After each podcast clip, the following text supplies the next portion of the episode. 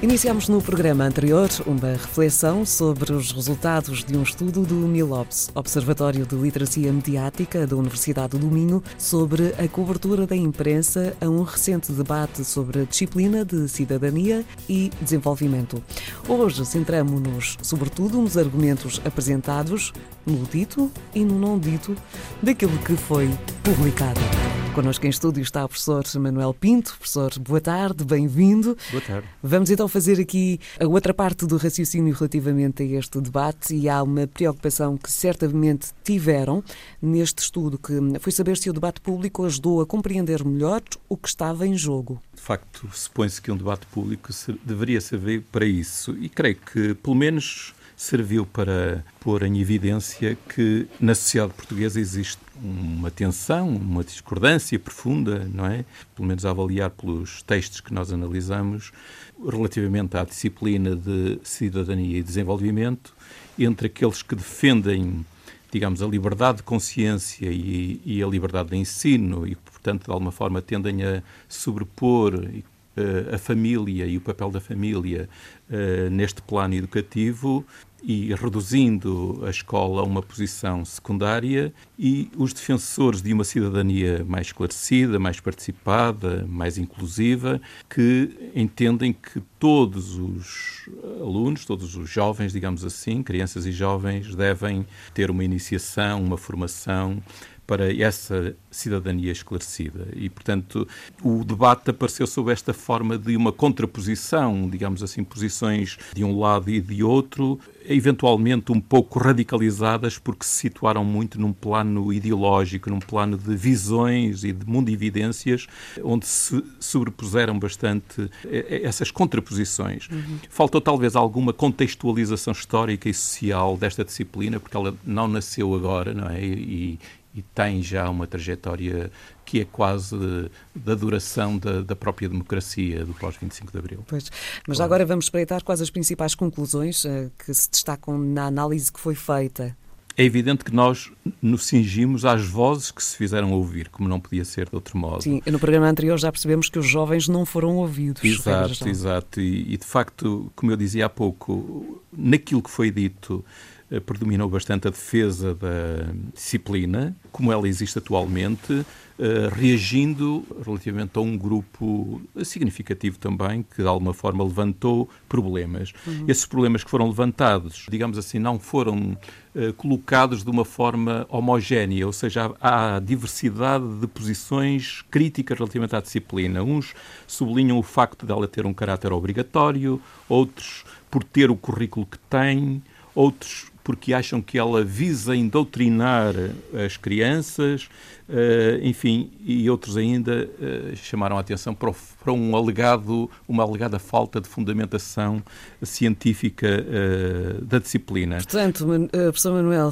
Pinto, Sim. e corrija-me se estiver errada, todos, todas as leituras que houve sobre esta, esta matéria tinham apenas um lado da questão, não havia aqui quais o contraditório pelo menos no mesmo artigo. Aqui podemos pôr em questão também o papel dos média. Uh, poderiam ter feito hum, a moderação entre as várias opiniões uh, e de uma forma fazer chegar a informação de forma mais imparcial. Sim, embora, uh, digamos, onde se fez ver e dar a ver mais o posicionamento dos, dos que se pronunciaram foi em artigos de opinião Uh, não há, digamos assim, críticas substantivas que se possam fazer às notícias que foram publicadas sobre uhum. o assunto. Mas aí, desse ponto, a crítica que se pode fazer aos média tem a ver com o facto de não ter saído desse registro de, uh, ideológico, digamos assim.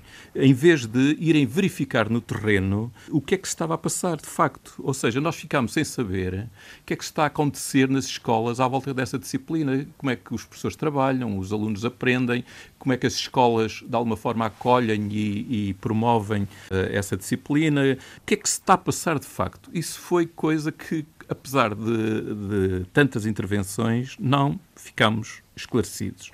Houve, de um lado, uma certa obsessão pelas questões, por exemplo, que são um tema do, do programa e que nem sequer é obrigatório, que é o, a questão da educação sexual ou das questões de género, e eventualmente contrapostas às questões, sei lá, do, da cidadania, do CUR, até à, à participação política ou às questões ambientais, etc.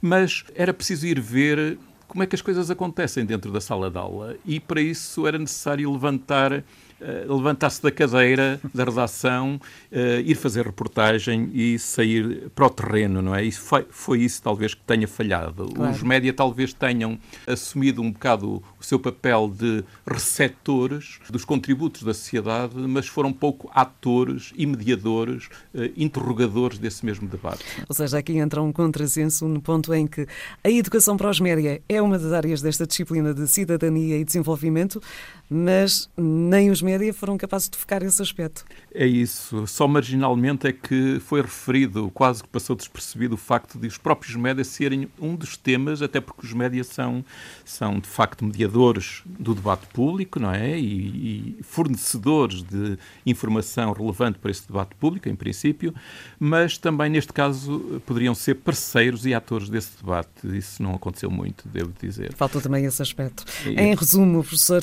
eh, em que ficamos depois deste debate? Quais são as hum, principais conclusões?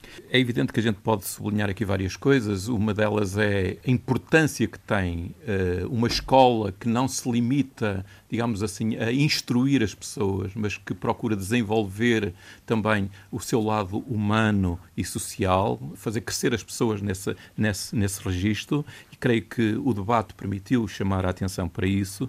Mas a disciplina, enquanto tal, temo que tenha ficado um tanto vulnerável. Até porque, por exemplo, curiosamente, o Ministério talvez não tenha feito a defesa da sua solução como poderia uh, ser desejável. Até deixando muitas vezes o seu secretário de Estado do Ministério, eh, digamos assim, um bocado a, a ter de dar o peito às balas uhum. e um bocado sozinho. Uh, mas, de qualquer maneira, eu creio que vai ser necessário, a partir daqui, por um lado, fazer um levantamento rigoroso do que é que está a acontecer à volta da disciplina em termos de práticas pedagógicas e, por outro lado, eh, pensar também, por exemplo, as condições em que os professores lecionam esta disciplina, eh, se é a solução mais desejável ou se há outras soluções, enfim, no sentido de credibilizar Uh, e reforçar o papel que ela tem na formação das crianças e dos jovens. Nem mais. Muito obrigada, professor Manuel Pinto, a trazer então Obrigado. estas conclusões uh, ao estudo feito a propósito da polémica sobre cidadania e desenvolvimento.